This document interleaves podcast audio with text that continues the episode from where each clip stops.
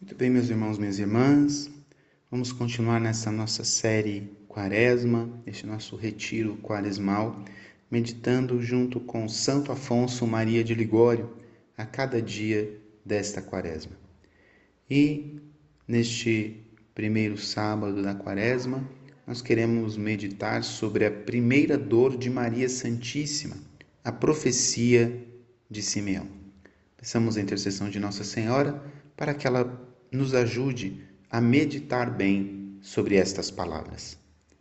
Ave Maria, cheia de graça, o Senhor é convosco.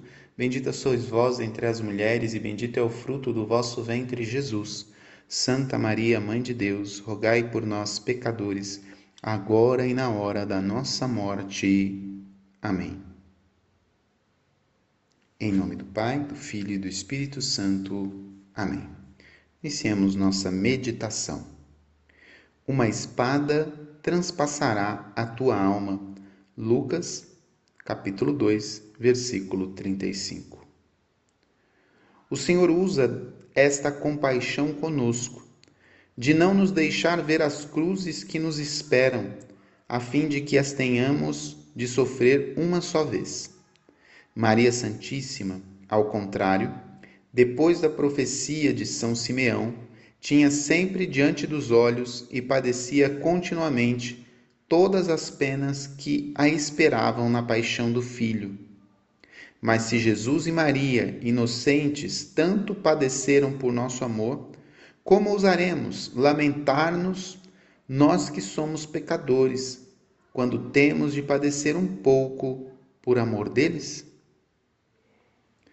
Neste vale de lágrimas, Cada homem nasce para chorar e cada um deve padecer, sofrendo aqueles males que diariamente lhe acontecem.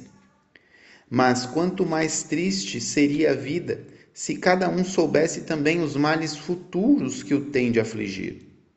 O Senhor usa esta compaixão conosco, de não nos deixar ver as cruzes que nos esperam, a fim de que, se as temos de padecer, ao menos as padeçamos uma só vez.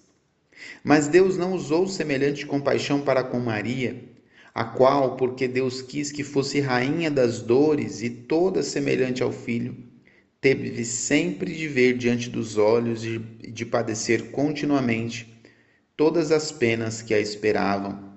E estas foram as penas da paixão e morte de seu amado Jesus. Eis que no templo de Jerusalém Simeão, depois de ter recebido o divino infante em seus braços, lhe prediz que aquele seu filho devia ser alvo de todas as contradições e perseguições dos homens, e que por isso a espada de dor devia transpassar-lhe a alma. Davi, no meio de todas as suas delícias e grandezas reais, quando ouviu que o profeta Natan lhe anunciava a morte do filho, não tinha mais paz chorava, jejuava, dormia terra nua. Não é assim que fez Maria. Com suma paz recebeu ela a nova da morte do filho, e com a mesma paz continuou a sofrê-la, mas ainda assim, que dor não devia sentir o seu coração. Nem serviu para mitigar o conhecimento que já de antemão tinha do sacrifício a fazer pois que, como foi revelado a Santa Teresa, a bendita mãe conheceu então em particular e mais distintamente todas as circunstâncias dos sofrimentos, tanto exteriores como interiores, que haviam de atormentar o seu Jesus na sua paixão.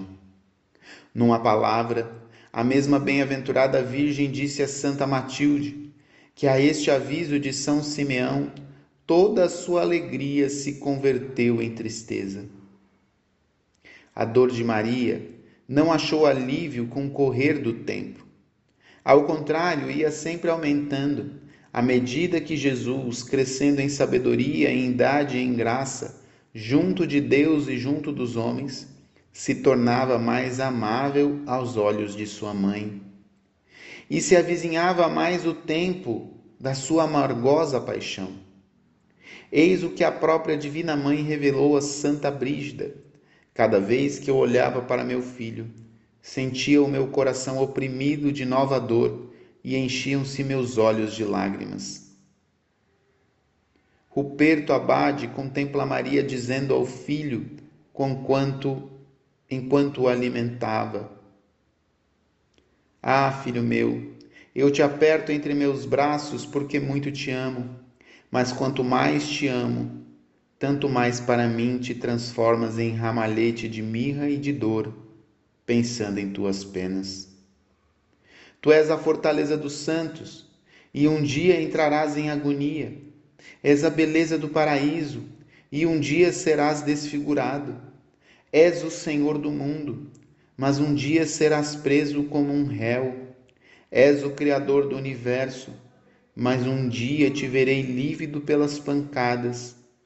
Numa palavra, tu és o juiz de todos a glória dos céus, o Rei dos Reis, mas um dia será sentenciado, desprezado, coroado de espinhos, tratado como rei de escárnio e pregado num infame patíbulo. E eu, que sou tua mãe, eu que te amo mais que a mim mesma, terei de ver-te morrer de dor, sem te poder dar o menor alívio. Ó oh, meu amado, é para mim um ramalhete de mirra. Se, pois, Jesus, nosso Rei, e Maria, nossa mãe, bem que inocentes, não recusaram por nosso amor padecer durante toda a sua vida uma pena tão atroz, não é justo que nós nos lamentemos se padecemos um pouco. Nós que porventura muitas vezes temos merecido o inferno. Concluímos essa meditação pedindo a graça que Nossa Senhora, Nossa Senhora nos ajude ao longo deste dia de recordarmos aquilo que mais tocou o nosso coração nestas palavras de Santo Afonso e, novamente, tenhamos a graça de meditar e tirar proveito em resoluções, em afetos, em súplicas durante o nosso dia. Ave Maria, cheia de graça, o Senhor é convosco. Bendita sois vós entre as mulheres, e bendito é o fruto do vosso ventre, Jesus. Santa Maria, Mãe de Deus, rogai por nós, pecadores, agora e na hora da nossa morte. Amém.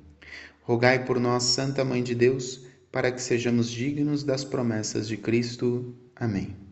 Deus abençoe você. Em nome do Pai, do Filho e do Espírito Santo. Amém.